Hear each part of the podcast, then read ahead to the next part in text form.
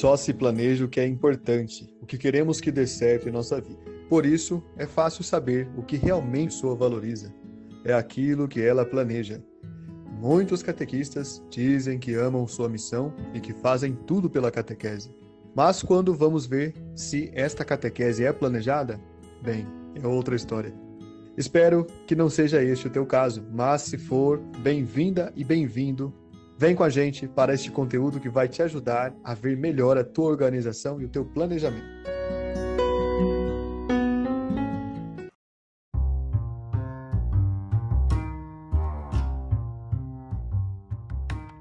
Para alcançarmos um objetivo, é necessário planejar. E na catequese não é diferente. Temos sim que ter um planejamento. Então, acompanhe agora na Rádio Catequese Planejamento na Catequese.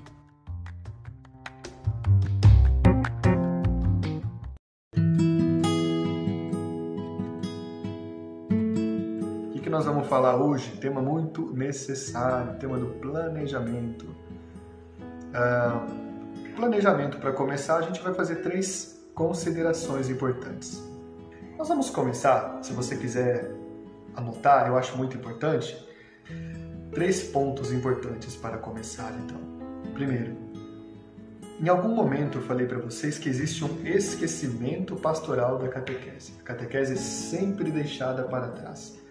Porém, há uma outra cultura nas nossas comunidades e paróquias que é o esquecimento pastoral do planejamento. Anota isso então, que é o primeiro ponto.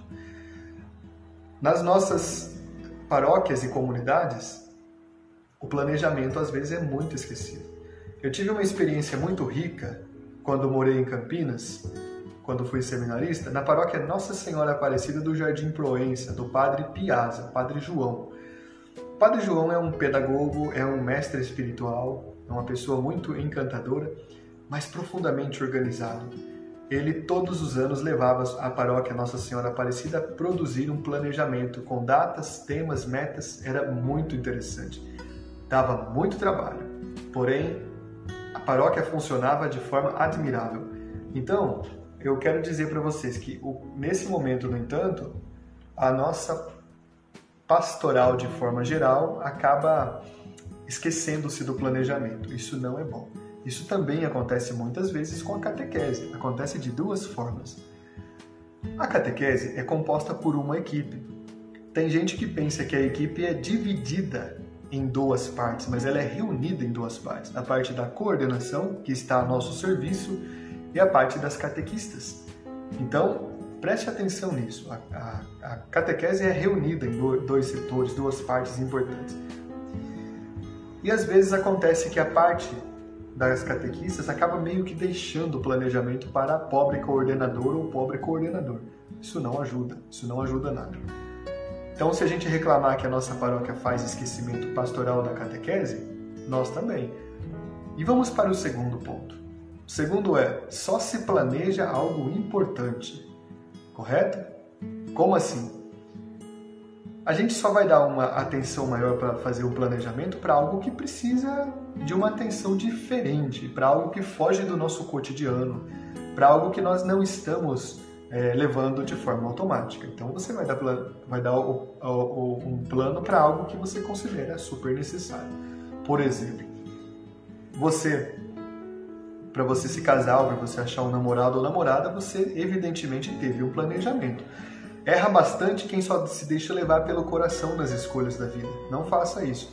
Planeje, eu conheço, por exemplo, uma jovem que é a Natália. A Natália tem uma lista, ela tem um caderninho, ela leu aquele livro, deixa eu lembrar o nome do livro. Glorioso Encontro. Quero te recomendar esse livro. No Glorioso Encontro tem uma história fantástica que eu não vou contar aqui.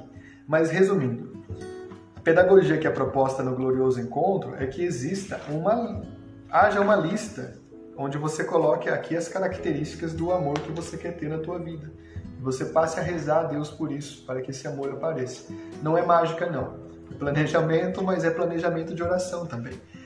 Tudo que a gente precisa fazer na vida, então, de importante, tem que ser planejado. Não pode ser feito dessa forma assim, né, de qualquer modo.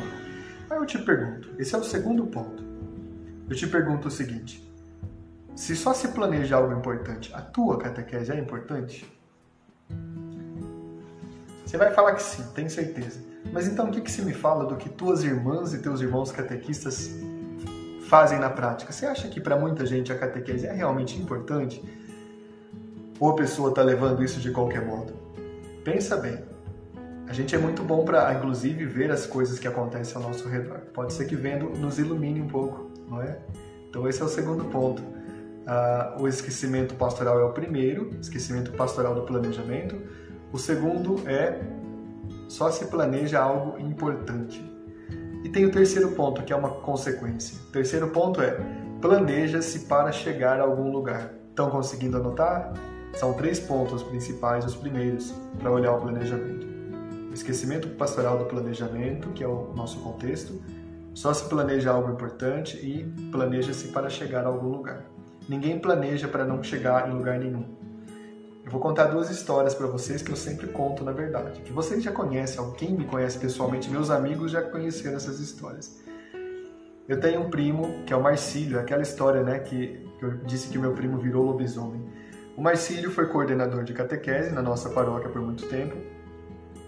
E o Marcílio era uma pessoa bastante animada. Ele nunca via tempo ruim com nada. Mas às vezes talvez faltava um pouco de planejamento para o Marcílio. Um dia nas férias, isso já vai para 10 anos eu acredito, ele resolveu fazer algo para agitar as crianças da catequese de Eucaristia. Então, rapidamente ele teve uma ideia. Por que nós não vamos fazer ali um, um dia lúdico lá na, na beira do rio? Mas ele teve a ideia e não falou para ninguém, porque acho que beira do rio não é um lugar bom para fazer, principalmente nas férias de janeiro, quando o rio está muito cheio, né? Tá bem.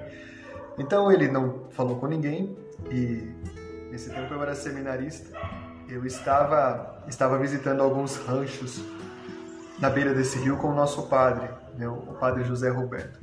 E o Marcílio pegou então e foi na prefeitura, conseguiu um ônibus, conseguiu um monte de lanche para levar as crianças, pegou um ônibus enorme daqueles ônibus que a, que a presidenta Dilma havia deixado, né? É, aqueles amarelos, encheu essa, esses ônibus de crianças de todos os tamanhos, colocou três ou quatro crianças em cada banco e foi para a beira do rio. Quando ele chegou lá, ah, detalhe muito importante, para animar o encontro, ele levou é, boias de trator. Você sabe o que é uma, um pneu de trator? Você, sabe, você tem noção do que é isso? Pneu de trator é um pneu muito grande, mas quando você tira a câmara de ar de um pneu de trator, você fica assustado que o tamanho daquilo é o tamanho de uma balsa. Mas ele passou na borracharia de um primo nosso, pegou lá quatro é, boias de trator e levou um, um aparelho para encher essas boias. Então no domingo ele pegou as crianças, não pegou nenhum catequista, porque acho que, não sei, se faltou alguém para ajudar, e foi para a beira do rio com o motorista do ônibus e ele só de catequista, mais de 50 crianças. E quando ele chegou lá, ele percebeu que faltava algo muito importante. Se você achar que era a boia, não era a boia, a boia e o aparelho estavam lá. Então, ele viu que faltava o lanche, porque se você leva crianças de Eucaristia para a beira de um rio e não leva nenhum alimento, pode ter certeza que pode ter até canibalismo envolvido. Mas aí ele falou assim pro motorista: Seu João, vamos comigo voltar na cidade porque a gente é, a gente não trouxe o mais importante que é o lanche. Como é que vai fazer com as crianças? As crianças não estão tá aprendendo a comer grama ainda, elas só comem grama quando a gente não deixa elas comer grama. Aí o seu João concordou e voltou. Nisso, eu e o padre ali num rancho. O rancho é um sítio na beira de um rio, na verdade. Isso é muito comum aqui no interior de São Paulo, né? No nosso interior. Ele, a gente tinha acabado de fazer a bênção de, de uma casa lá, um lugar onde eles iam fazer um salão de festas da comunidade. Tá bem. Daqui a pouco uma gritaria, mas a gritaria já estava acontecendo durante a bênção. E aí o dono, o dono envergonhado falou assim, sabe, padre, o senhor não liga não, que tem uns crentes que vêm aí domingo para batizar e eles fazem muito barulho. Aí a gente continuou conversando, né? Mas ele com vergonha daquele barulho, barulho alto. Nisso, tomando ali um cafezinho, a gente vê de repente no meio do rio aquela bolha de trator cheia de crianças em cima dela, descendo. Claro que naquela parte o rio era mais tranquilo, né? Não era nem tão fundo, mas descendo e se divertindo muito. A gente assustou com aquilo, mas ninguém tinha uma explicação lógica. Quem que teria colocado ali os extraterrestres? Ninguém sabia. Aí a gente, daqui a pouco, mais uma boia descendo. Aí o padre disse assim para ele: Olha, se o senhor puder pegar a lanchinha do senhor, e buscar essas crianças, eu acho que elas estão meio soltas. Ele rapidamente foi no barco, ligou o motor, foi, buscou um, buscou o outro, a outra boia. Eu vou encurtar já essa história, né? Enfim, quando ele voltou lá no, no rancho, ele estava branco e não sabia como dizer. Dizia assim, com o chapéu na mão, apertando o chapéu. Você sabe aqueles senhores, né? Do interior. Olha, padre, então, não sei como dizer para o senhor, mas parece eu tenho a impressão, não tenho certeza, que são as crianças da paróquia que estão ali com as camisetas da paróquia, inclusive. Rapidamente fomos até lá, então, e quando chegamos lá, eram exatamente as crianças que estavam lá, mais de 50 crianças da Eucaristia. Criança de Eucaristia, você sabe o que? Criança pequena. E daqui a pouco veio aquela poeira lá naquela estrada longe, aquele ônibus amarelo. o, meu primo nem conseguiu pôr o pé para fora com a caixa de lanche. O padre já o cumprimentou na porta do ônibus mesmo e falou muitas coisas para ele. Só não falou que ele era bonito. Eu sempre gosto de tirar um sarrinho com isso. Chamou de irresponsável, de imprudente, tudo que você puder imaginar. Mas eu conto essa história para vocês só para lembrar uma coisa. Esta, isto que aconteceu, este fato que aconteceu, hoje é, é motivo de piada, inclusive para aquelas crianças que hoje já são jovens. Mas podia ter acontecido algo muito ruim, você não acha? Podia ter acontecido algo terrível ali, algo muito sério. Por falta de quê, gente? Se você pensou planejamento, você acertou. Tem mais uma história que eu conto também nesta palestra aqui, que também é história verdadeira. Aqui uma outra história que tem outro desfecho. Quando eu fui seminarista, eu tive um amigo que era o Marcelo, Marcelo Marcelão, né? Ele era muito ruim de futebol a gente chamava ele de roçadeira né? Mas tá bem, esse não é o dia eu conto a história da roçadeira. O dia que ele quase matou o reitor com a bolada na testa, mas não é hoje. O Marcelo, é, por muito tempo no seminário, ele me falava assim: Olha, eu quando não vejo a hora de ser padre porque eu quero ter um carro e uma casa. Eu dizia, Marcelo, mas que história é essa? A gente está aqui para ser missionário e você quer ter um carro e uma casa? Ah, é, sempre pensei nisso. Eu acho que é muito importante ter um carro e uma casa. adolescente tem umas ideias, e seminarista adolescente tem mais ideias ainda. Tá bem. O Marcelo, numa dessas idas e vindas da vida, ele é um menino muito bom, um amigo muito querido. Né? Pode ser que ele veja esse vídeo outro dia, hoje talvez não. Ele falou assim, então ele decidiu e falou: Eu vou me ausentar do, da formação, eu vou sair da formação do seminário. Ele conversou com o reitor, saiu. Tempos depois, eu encontrei o Marcelo e perguntei para ele: "E aí, Marcelo, a história lá da casa e do carro, finalmente conseguiu?" e anos depois foi isso. Aí ele falou: "Então se eu te contar, você não acredita." Ele falava: "Eu sou um cara quando vou fazer participar do bingo da paróquia, eu não ganho nem aquelas caçarola verde de plástico que eles dão. Uma vez lá em Piracicaba eu ganhei isso, lá na paróquia Imaculada. eu, eu. Mas o Marcelo nem isso ganhava ele não ganhava nem aquela, nem, sei lá, o, o uma cartela para concorrer à próxima rodada. Eu, esse era o Marcelo, sem sorte nenhuma. Um dia, o Marcelo comprou uma única, uma única cartela de um bingão que existe no interior de São Paulo, que é uma coisa que dá casa, dá carro e dá tudo isso, da moto. E durante todo esse tempo a oração do Marcelo era: Jesus, me dá um carro, me dá uma casa, me dá um carro, me dá uma casa. A oração dele era essa, detalhe muito importante. Ele falou assim: Bom, eu nunca ganho nada em bingo e nesse bingão não vai ser a primeira, vai ser uma coisa que eu não vou ganhar. Então, mas ele estava ali, tinha comprado, começou a marcar, começou a marcar, de repente ele viu assustado. Faltava um número para ele ganhar uma moto. Não ganhou a moto. Mas então tinha mais, tem mais quadros. Foi para o próximo quadro, que era um carro. Ele foi jogando, foi jogando, faltaram alguns poucos números para ganhar o carro. Aí ele começava, gente, mas que isso, Deus? Dessa vez eu podia ganhar alguma coisa. O próximo prêmio era uma casa. Ele foi jogando, foi jogando, foi jogando, ele conseguiu marcar ali pouca coisa, pouquíssima coisa. Então ele já estava desanimado. O quarto, o quarto prêmio era um prêmio surpresa e era um prêmio inusitado. Só ficou sabendo que era inusitado depois. Ele foi marcando, foi marcando, foi marcando, marcou tudo. O que, que vocês acham que aconteceu? Aconteceu que Deus atendeu as preces do Marcelo.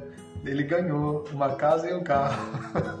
Mas não é uma casa e um carro comum, ele ganhou um trailer. É isso mesmo que você está ouvindo. Ele ganhou um trailer E ele tem esse trailer até hoje. O trailer é uma casa em cima de um carro, na verdade. Essa história é muito curiosa, é muito maluca, mas é verdadeira. Então, olha só que interessante. Aqui eu estou só dizendo duas coisas para vocês, né? No primeiro caso que eu lembrei, não houve nenhum planejamento e podia ter dado desastre. Ainda bem que a providência não deixou. Mas no segundo caso, houve ali um planejamento de oração que é muito engraçado para dizer que só para dizer o seguinte: quem tem um objetivo em algum momento acaba alcançando esse objetivo, tá bom? O que, que essas histórias nos ensinam então? Elas nos ensinam que quando se tem uma direção, a gente sabe melhor para onde caminhar. Quando não se tem nenhuma direção, a gente fica perdido. Isso na catequese é desse jeito que funciona. Muitas vezes, no começo do ano, algumas paróquias deixam de fazer um bom planejamento porque não colocam metas. Metas simples, por exemplo. Uh, eu sei que pode parecer meio, é, como vou dizer, meio mercadológico, mas meta é meta, gente. A gente tem que pensar que meta é meta. Se na nossa comunidade nós tivemos 100 catequizandos de Eucaristia no ano passado, por que não pensar que nós podemos ter 110 esse ano, já que nós sabemos que tem muitas crianças no nosso bairro, na nossa comunidade, que são de família católica, mas nem está sabendo da catequese. Então, se a gente coloca metas sempre assim aumentando um pouquinho, a gente consegue ampliar o foco, o escopo do nosso trabalho. Isso também é planejamento. Então, o que é planejamento? Esse aqui é um quarto ponto. Esse quarto ponto tem três perguntinhas. Vocês lembram dos três primeiros que já foram falados, né? Os três primeiros que são o esquecimento pastoral do planejamento, só se planeja algo importante, planeja-se para chegar a algum lugar. O quarto ponto é esse aqui que eu estou dizendo para vocês agora, tá? O que é planejamento? Planejamento é perguntar-se onde estamos, para onde queremos ir e como queremos chegar lá. O fato também é que muita gente nem sabe em que pé está na sua catequese. Ninguém nem sabe, ninguém nem se lembra de que onde que está a situação na catequese toda, na paróquia, na comunidade, com o próprio grupo de catequese, certo? Isso é uma coisa muito, muito imprudente, na verdade. A gente tem que saber, inclusive, quem esteve conosco no passado, quem, quantos foram aqueles que persistiram, quantos foram aqueles que não que não foram à frente. A gente precisa saber disso aqui. A gente tem que saber disso. Isso é planejamento. A gente tem que saber de onde nós estamos partindo, onde é que nós estávamos no passado.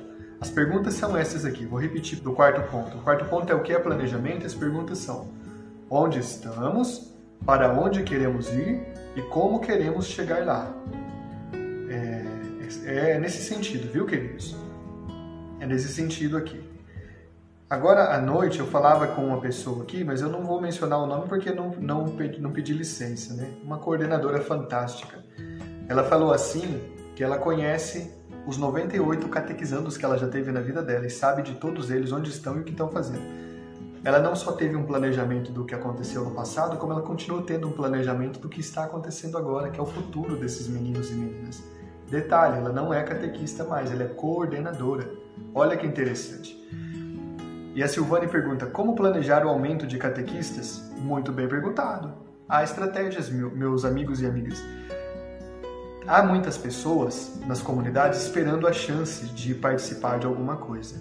Catequese, é, ser catequista é uma vocação. O ministério dos catequistas começa a, a se mostrar atraente e interessante quando ele consegue atrair outras pessoas. Eu, como catequista, tenho uma obrigação de trazer outro catequista, de ajudar a descobrir outra vocação. Eu, vou falar de mim, eu costumo descobrir outras vocações nos meus grupos de catequizandos. Então, a maioria dos meus catequizandos acabou sendo atraída para a catequese eu tenho muito orgulho disso. Atualmente eu devo ter em torno de 16 ou 17 adolescentes jovens que são ou auxiliares ou são catequistas. E eu fico muito feliz com isso. Nós somos chamados para chamar se a gente precisa de atrair é, novas vocações, isso também depende de planejamento, viu? É. Então, o planejamento é importante para tudo. O que acontece é que nós temos uma visão muito amadora, muito chinfrim. A gente não planeja trazer novos catequizandos, a gente recebe pronto. A paróquia não planeja atrair novos catequizandos e muitas vezes nem planeja atrair novos catequistas, sabia? Tem muita paróquia que eles usam aquela expressão assim: fui pega no laço, fui pego no laço. A comunidade precisa se preparar para receber os talentos e dons que o Espírito Santo colocou na caminhada das pessoas. Se a gente nem planeja quantos catequizandos nós vamos ter esse, esse, ano, se a gente nem planeja quantos novos catequistas a gente vai querer esse ano, que, que planejamento está acontecendo? Não está acontecendo.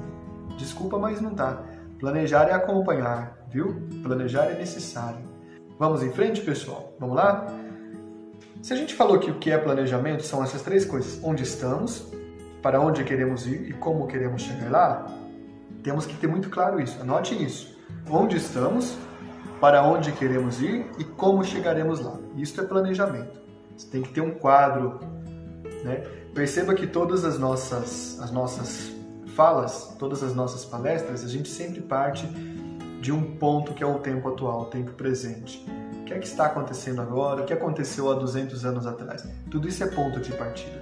E o que é que parece que vai acontecer ali no futuro? Isso é ponto de partida, é onde estamos. Para onde queremos ir? É o que nós buscamos. Para onde queremos ir? É o que nós gostaríamos de fazer a mais. Ó, ó o que eu vou dizer. Presta atenção no que eu vou dizer agora. A catequese, gente, não é só grupo de catequese de Eucaristia, grupo de catequese de Crisma, ou grupo de catequese de perseverança ou qualquer outra coisa. Catequese tem que ser além disso. Lembra que a gente já sabe que os jovens e adolescentes se organizam em tribos? Eles se organizam em tribos, em grupos específicos que buscam afinidade. A catequese teria que se adiantar a essas realidades e criar grupos específicos. Vamos lembrar o exemplo de São João Bosco, que foi um catequista maravilhoso. Sabe o que ele fazia? Ele percebia que havia jovens que gostavam de música, ele criava uma banda. Ele, ele percebia que havia jovens que gostavam de teatro. Ele criava um grupo de teatro. Ele percebia que havia jovens que gostavam de alguma outra forma de, de é, falar de Deus e da igreja. Ele criava uma realidade. As nossas comunidades precisam pensar isso. Quem faz um trabalho heróico de ponta e nem é reconhecido muitas vezes são os jovens de grupo de jovens das nossas comunidades. Eles estão tentando, da forma deles, conseguir ali é, trazer os jovens que meio que escapam da, da crisma e tudo mais e não tem para onde ir. Aquele trabalho tem que ser fortalecido. Se o meu grupo de catequistas não consegue criar uma nova, um novo grupo temático que não seja grupo de catequese, vamos favorecer o jovem. O fato é que parece que nós estamos falando para pessoas de religiões diferentes. Parece que os jovens não conversam com as catequistas, parece que as catequistas não conversam com os jovens do grupo de jovens. É uma coisa muito doida isso. Temos que superar isso, gente. E se então, de algum por algum motivo, a gente não consegue ter acesso aos jovens do grupo de jovens ou do movimento, vamos pensar que nós podemos criar um grupo nosso, um grupo que seja da catequese. Aí pode vir algum líder mais simples e falar assim, por exemplo: "Ah, mas eu não, eu não acho que grupo de jovens seja função de catequista não". Olha, tudo que envolver a evangelização é função de catequista sim tá bem? Porque eu sei que vai ter gente que nunca ajuda em nada, mas vai ser muito bom para falar: não, não precisa fazer isso não. Precisa, gente. Planejar é pensar estratégias. Por que eu estou falando disso? Planejar tem a ver com estratégia. Onde queremos ir? Como chegar lá? Vocês entenderam? Se, então, se você entendeu, também anote isso. Planejar é ter estratégia. Se nós não temos estratégia, não vai acontecer nada. Parece que cada um é uma ilha até dentro dos níveis da catequese, né? Isso mesmo, a Sandra Regina está correta, isso mesmo. É, deixa eu ver, apareceram mais umas coisas aqui. A Lisandra concorda comigo, um beijo para você, Lisandra. Eu li, eu li já disse que até que pensam, mas não põem em prática. Concordo com você, tá certo. A Soraya diz: grupo de jovens foi minha porta para a igreja. Tornei-me católica de fato dentro de um grupo. Soraya, correta. Eu também. O ponto de partida deve ser conhecermos as diretrizes gerais. Então, Ana Lima, mas a gente até conhece as diretrizes, mas as diretrizes são muito flexíveis. Eu acho que a minha está por aqui em algum lugar. Elas permitem que nós tenhamos toda uma forma de uma forma de agir criativa. O fato é que a gente fica engessado. Não podemos, tá? Vamos para um quinto ponto, então, pessoal, bem importante. O quinto ponto é esse aqui, ó. O que não é planejamento. Anote que é bem importante esse quinto ponto. O que não é planejamento? Ele também tem três partes. O que não é planejamento são três coisinhas muito básicas. Aliás, duas, vou resumir para duas aqui. Não é planejamento, cultura do improviso e não é planejamento, cultura da urgência. Cultura do improviso é o cúmulo do relaxo. Há, um, há muitos anos atrás eu fui a uma palestra de um formador e ele falava do sapo fervido. Foi a primeira vez que eu escutei essa expressão. Você já, já ouviu essa expressão sapo fervido? O palestrante dizia que há pessoas que atuam como sapo nas suas vidas. Eles deixam a temperatura do ambiente se tornar insustentável para eles irem se acostumando. Por que, que ele fala isso? Ele diz que o, os sapos, os répteis de sangue frio, têm uma dificuldade para se acumular, para se, se adaptar com a, a temperatura ambiente. Então, se você coloca um sapo numa água, ele se adapta naquela temperatura. Se você, se você acrescenta uma fervura naquela água, se você vai tornando aquela água mais quente, o sapo vai se acostumando àquela temperatura. Até se você colocar no grau máximo, ele vai morrer explodindo. Isso aqui é resultado de experimentos científicos malignos contra os sapos. É um fato isso que eu falei, tá? Agora, como que é um sapo fervido pessoa? É uma pessoa que tá vendo a situação difícil acontecer ao seu redor e não tá fazendo nada, ela vai se acostumando, vai se acostumando. Uh, teve até um filme que eu recomendo para vocês chamado Parasita. Você já viu esse filme Parasita? Ali é um filme muito interessante, é um drama, mas é um drama que faz a gente pensar, porque a gente se vê em todos os personagens, todos. Os, o, o, Parasita é uma espécie de sapo fervido, mas eu não vou dar aqui a antecipação do filme, né? vulgarmente chamada de spoiler né? Não vamos usar a língua estrangeira, não precisamos. Não vamos dar antecipação. Por que, que eu estou dizendo da cultura do sapo fervido? Tem tudo a ver com essa questão do improviso. Gente que não planeja o encontro de catequese, que deixa chegar o dia para fazer, está fazendo a cultura do improviso. Gente que é catequista e agora preferiu por medo ou por receio, não, não estou sendo bravo, viu? Mas por alguma é, limitação falou, não vou me jogar na internet, cuidado, pode estar tá sendo sapo fervido também. Ah, mas eu tô, eu tô aqui com meus grupos de WhatsApp, os pais e as famílias não estão respondendo. Gente, acontece comigo, acontece com você, é normal, mas a gente está tentando. Não deixe de tentar. Dê um passo a mais. Não vai cair sua perna. a minha avó, a velha Lourdes, falava: Não vai cair tua perna, menino. né? A velha Lourdes muito sábia. Improviso tem a ver com isso. Quem improvisa é aquele que está desligado, não tem compromisso nenhum. Tem mais um ponto, que lembra que, o, que a o, o quinto ponto tem dois, dois itens? Tem mais um item então.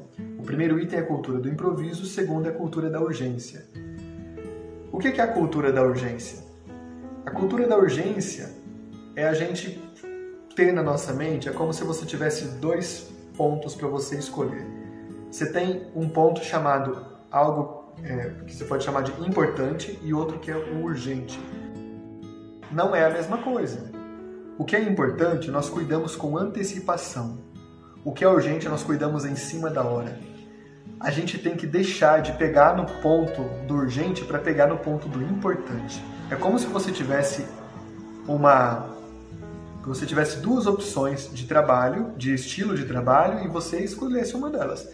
As duas não são sinônimos. O que é urgente é o importante que já venceu. É, é como se você tivesse que consumir um alimento e o alimento estragou. Ele já está na, na, parte do urgente. O, o importante é aquilo que você tem que cuidar por antecipação. Então, o que não é planejamento além da cultura do improviso é a, a questão da urgência, a, a oposição entre o que é urgente e o que é importante. Ficou claro para vocês isso? Vamos dar um exemplo aqui. Na minha anotação está assim: Urgente é o incêndio que vivemos apagando agora, no agora. O importante é o que queremos preservar para o futuro. Entendeu? Então isso é o urgente e o importante. Isso é bem, é bem necessário a gente lembrar disso. Bem necessário. A gente acostuma a tratar as coisas tudo de última hora, isso se torna urgente. Vai dar errado? Com certeza, vai dar muito errado. Palmas para você que deixou tudo por urgente. Não deixa para última hora, catequista. Não deixa para última hora, catequista. O que é importante a gente faz antes, tá bom? Vamos em frente. Sexto ponto que eu trago para vocês aqui. O sexto ponto é esse: planejamento é igual a envolvimento. E a minha anotação diz assim: Trabalho em equipe não é uma mágica, porém multiplicará as energias e economizará os esforços. Sabe o que eu percebi em comum? O que eu percebi em comum de quem acha muita dificuldade nas coisas da paróquia é que a pessoa foi habituada a se perceber sozinha no processo. Como assim? Pode ser por um tipo de trabalho que aconteceu no passado, a pessoa acabou pensando o seguinte: depende tudo dela e ela não pode contar com mais ninguém. É um tipo de cultura que tem que ser banido. Nós não somos uma equipe. Se a gente é uma equipe, a gente precisa compartilhar os dons e compartilhar o serviço. Se planejamento é igual a envolvimento, e a gente tem um envolvimento, qualquer paróquia deste imenso Brasil pode produzir conteúdos para colocar na internet ou fora da internet no tempo da pandemia. Faz uma conta simples aí. A média de comunidades que elas. A média, estou dizendo a média. A média de comunidades que uma paróquia costuma ter no Brasil é de 8 a 9 comunidades. Ah, mas a minha só tem duas, ou a minha só é uma. Não, sim, porém há outras que tem 50, entendeu? Comunidades. Mas a média, se a gente fizer uma média, eu já fiz esse cálculo, a média dá de 8 a 9 comunidades por paróquia, tá? Pensa em 8 e 9 comunidades, nós não vamos ter um time mínimo de 8 catequistas. Eu sei que tem paróquia que vai ter um time mínimo de 20, de 30 catequistas. Ah, mas se a minha paróquia não tem isso, o que a gente pode fazer para pensar uma atuação nesse tempo de pandemia? Que seja online ou offline, tem que pensar nisso também. A gente tem que lembrar que o Brasil todo não está conectado. Então a gente tem que pensar o seguinte: como é que a gente pode criar um conteúdo interessante? A gente tem essa possibilidade sim. Tem a minha amiga Lilian lá de Brasília, vou dar o exemplo dela aqui, viu Lilian? Me perdoe que eu estou falando o teu nome sem licença né, prévia. A Lilian conseguiu, ela, por conta dela, ela fez um trabalho bonito de Lexio Divina lá e ela, e ela espalhou o trabalho, eu gosto do trabalho dela. Ela fez sozinha, mas imagine se ela tivesse um apoio de uma equipe para ajudá-la. Você acha que não ia ficar melhor ainda? Ia ficar esplêndido, ia ficar maravilhoso. Tudo isso que nós estamos fazendo aqui hoje, por exemplo, é resultado de uma equipe, que são as meninas. E a gente tem que trabalhar em equipe, gente. Então, planejamento é igual a envolvimento, que é igual a equipe. Vamos mais um pouquinho? Sétimo ponto, tá acabando já. O sétimo ponto é esse aqui, ó. Quem precisa de planejamento? Quem que vocês acham que precisa de planejamento? Eu comecei com esse ponto, na verdade, lembrando que quem precisa de planejamento é qualquer ser humano na face da Terra. Para se casar, você precisa de planejamento. Para fazer uma faculdade, você precisa de planejamento. Para você conseguir um novo trabalho, você precisa de planejamento. Tudo depende de planejamento. Agora vem um ponto aqui que é o oitavo. Antes de planejar, conhecer. A gente já acabou falando disso, então nós vamos passar para o próximo ponto, tá bem? E para conhecer, que pode ser o nosso nono ponto, você pode escrever assim, nono ponto. Para conhecer, vírgula, avaliar. O que é avaliar? Avaliar é quais experiências impactaram, quais experiências deram certo, quais experiências acrescentariam mais no nosso trabalho. Antigamente, o movimento das séries criou uma metodologia que eu acho muito curiosa, muito interessante, que é aquela assim, que bom, que pena e que tal. Você que é da minha época, que eu não vou falar o ano, né? Você lembra? Você aí que tem 30, 40 anos, né? Eu tenho só 25, então. Mas que bom, que pena e que tal é isso que eu acabei de falar. Quais experiências impactaram, quais experiências deram certo e quais experiências acrescentariam a nossa catequese. Isso aqui é conhecer avaliando. Saber o que já foi feito, ter uma anotação disso e pensar, agora nós podemos fazer algo diferente para criar uma situação nova. Entendeu, pessoal? Vale a pena a gente pensar nesse sentido, então. Vamos então para o nosso décimo ponto. Após aplicar o planejamento, reavaliar. Sabe por quê? porque o planejamento é cíclico, ele acontece em etapas que vão girando e ficando melhores ainda. Né? Vamos lá então para a gente avançar aqui para nossos nossas conclusões. Né? Gente, é isso mais ou menos que a gente tem que pensar. Planejamento é algo super essencial. Você acha que vale boa vontade para você evangelizar? Não adianta, gente, não adianta não. Precisamos pensar ações práticas. Precisamos pensar ações práticas. Pensar envolve refletir. O, décimo primeiro ponto, ou o décimo onzimo ponto, né? O onzimo ponto aqui é planejar, levantar voos, que é o ponto 11. Planejar é levantar voos. O que, que é planejar? Segundo esse livro aqui, que é um livro que foi lançado esses dias atrás, chamado Documento 107, segundo o 107, planejar é criar novos areópagos, novas iniciativas e espaços para evangelização. Lembra que eu falei que a catequese tem que também pensar em criar novos espaços para acolher os jovens que acabam a crisma, os jovens que precisam fazer uma atividade diferente? É isso, queridos. Temos que parar de pensar que catequese é só um grupo reunido com a sua catequista ali, no grupo de catequese. Catequese é mais coisa e a gente pode sim dar um passo além nesse sentido. Novas iniciativas e espaços estão aguardando o nosso ministério. Vamos para o nosso ponto dozimo, ou doze, ou décimo segundo. Planejar é perceber novos espaços para uma ação inteligente. Então, o documento 107 fala que a gente vai ter que pensar a catequese para novos ambientes e novas realidades. Vamos começar a pensar, gente. Esses são os nossos 12 pontos de hoje que eu quis trazer para vocês. Nós temos um conteúdo muito simples e muito direto nesse caso de planejamento, o 12, repetindo, 12. O 12 é planejar, é acender as luzes. O que é acender as luzes? É, acender as luzes é você iluminar as realidades que não foram atingidas ainda pelo, pela evangelização da catequese. Por exemplo, o que aconteceu com os crismandos que já receberam o sacramento? Eles não vão querer servir em qualquer pastoral, eles não têm vínculos ainda. Vamos criar um grupo, sei lá, de acampamento. Vamos olhar para o movimento dos campistas. Eles podem nos ensinar muita coisa. Vamos criar aqui uma ação que faça com que eles venham participar de um projeto humanitário lá na outra diocese, né? Olha só. Primeiro, três pontos. Esquecimento pastoral da catequese. Só se planeja algo importante é o segundo ponto. O terceiro ponto, planeje-se para chegar a algum lugar. Quarto ponto, o que é planejamento? Quinto ponto, o que não é planejamento. Sexto ponto, planejamento é igual a envolvimento. Uh, sétimo ponto, quem precisa de planejamento. Uh, oitavo ponto, antes de planejar, conhecer. Nono ponto, para conhecer, avaliar. Décimo ponto, após aplicar o planejamento, reavaliar. Décimo primeiro ponto, planejar e levantar voos. É isso, né, gente? E ah, sim, eu confundi o décimo segundo, que é perceber novos espaços para uma ação inteligente. Correto? Queridos, eu quero então nesse momento já ir agradecendo a vocês por esta oportunidade, né?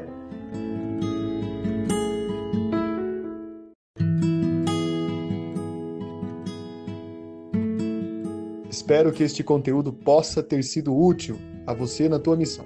Lembre-se, Planejamos apenas o que é importante para nós, o que nós amamos. Ter planejamento é iluminar com a mente aquilo que o coração amou. Deus te abençoe.